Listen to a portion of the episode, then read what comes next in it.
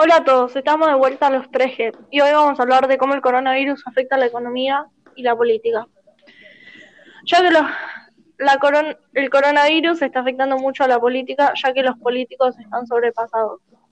Nadie pueda durar a estas alturas, ya que la pandemia del COVID-19 va a tener una dimensión sanitaria y socioeconómica sin precedentes. Pero además, la transferencia va a ser también política. Hace semanas que lo advertimos desde Ciudadanos, quienes por cierto fuimos los primeros en llevar el asunto al Congreso de enero en forma pregunta parlamentaria. De cómo actuemos los representantes públicos durante estas crisis dependerá el futuro próximo.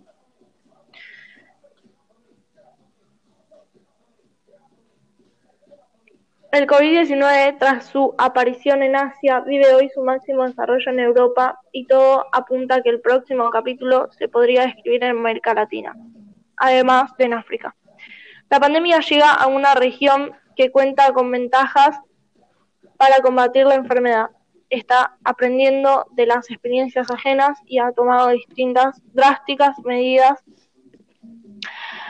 mucho antes que el asiático y europeo.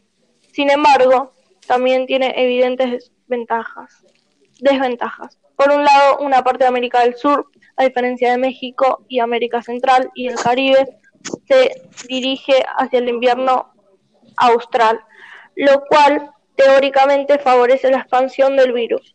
Por el otro lado, su mejor crecimiento económico afronta la crisis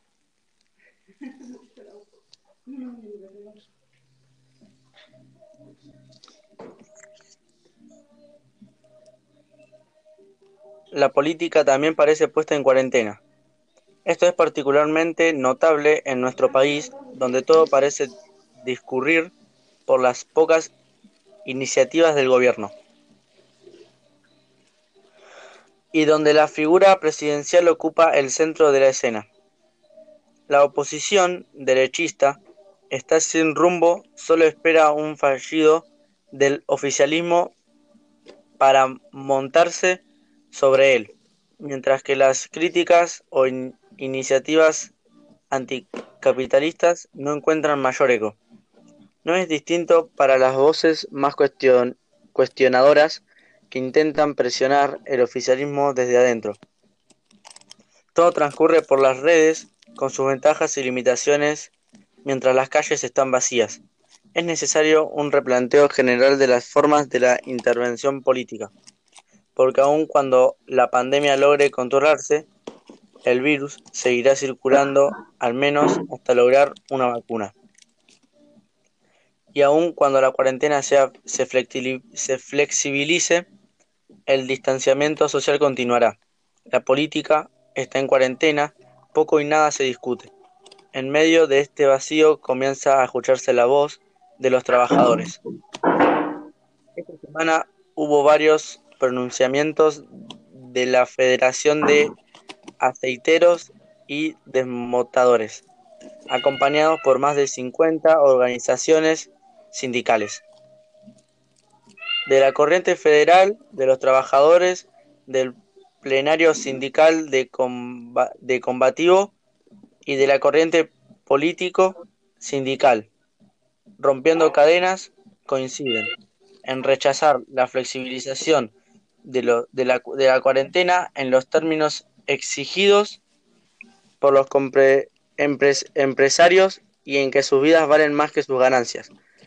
Afirman que nadie se salva, solo que solo el pueblo salvará al pueblo, que la crisis no debe devorar vidas ni derechos y se pronuncian en defensa de la salud, los salarios y el empleo, y en, en recuperar el manejo del comercio exterior y bancario.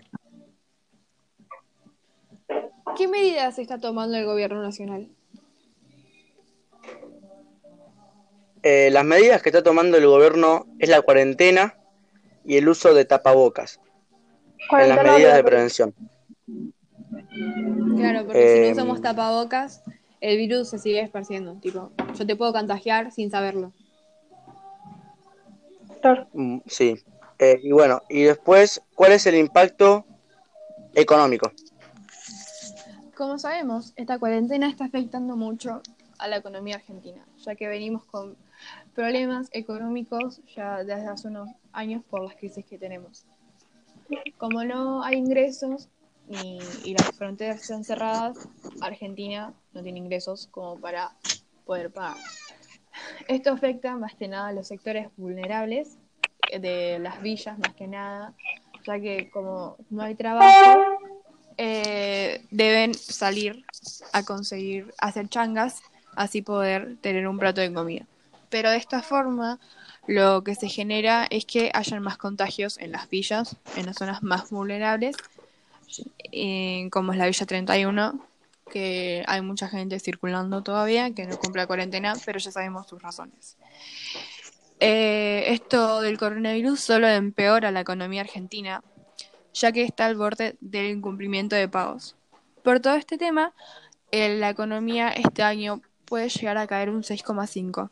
Esto el gobierno ha buscado atender las necesidades más vulnerables y eh, atemperar la caída de la actividad económica con subsidios. A pesar de toda esta crisis que tenemos, el gobierno decidió eh, dar el ingreso familiar de emergencia, que es un bono de 10 mil pesos, eh, la reinstalación del repro, que es pagar parte de los salarios eh, de los trabajadores, y las políticas para las pymes, que son créditos para pagar los sueldos, reducción o postergación de aportes patro patronales.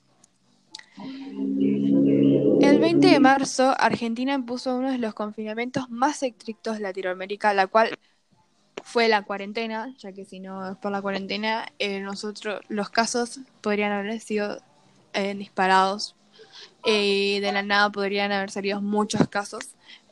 Eh, entonces, eh, pero esto pegó muy fuerte a la, a la economía. Aunque esto ayudó a mantener relativamente la cifra de fallecimientos por el COVID-19, la enfermedad causada por el virus. Pero estas medidas eh, incluyeron el cierre de fronteras, de empresas, de fábricas, ya que no pueden producir. Los economistas afirman que si estuviéramos en una época normal, Argentina no recibiría mucho apoyo para volver a cumplir. Pero cu curiosamente es posible que la crisis económica generada general provocada por el coronavirus le proporcione cierta capacidad de negociación. Ya que nosotros estamos endeudados, necesitamos pagar la deuda para que esto sea un alivio para Argentina. El COVID-19 aumenta las posibilidades que tiene Argentina de obtener un trato favorable. Los acreedores, a quienes debemos nuestra deuda del préstamo que pedimos, están perdiendo dinero por todas partes y los bonos argentinos tienen un valor muy bajo. Así que existe una posibilidad de que si Argentina hace una propuesta razonable, los acreedores acepten una oferta. El alivio a la deuda es la única forma de combatir la pandemia y volver sustentable la economía argentina. Bueno, eh, en resumen, las reservaciones para alojamientos y experiencias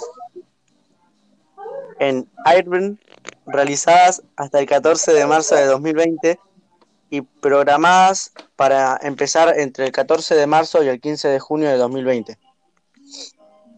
Están cubiertas por la política y se, podrá, y se podrán cancelar antes del inicio. Los viajeros que cancelen tendrán distintas opciones de cancelación y reembolso, y los anfitriones podrán cancelar sin cargo y sin que se vea afectada su categoría de super anfitrión. Airbnb reembolsará o emitirá un crédito de viaje que incluye todas las comisiones por servicio de las cancelaciones cubiertas, con el fin de cancelar de acuerdo con la política, se te pedirá que de los hechos o que proporciones documentos de respaldo de la causa de fuerza mayor. La política de cancelación del anfitrión se aplicará como de costumbre a las reservaciones realizadas después del 14 de marzo. Las cancelaciones se manejarán de acuerdo con la cobertura de causa de fuerte mayor vigente en el momento de su presentación. Si una reservación ya comenzó, la fecha de llegada ya pasó. No aplicará esta causa de fuerza mayor.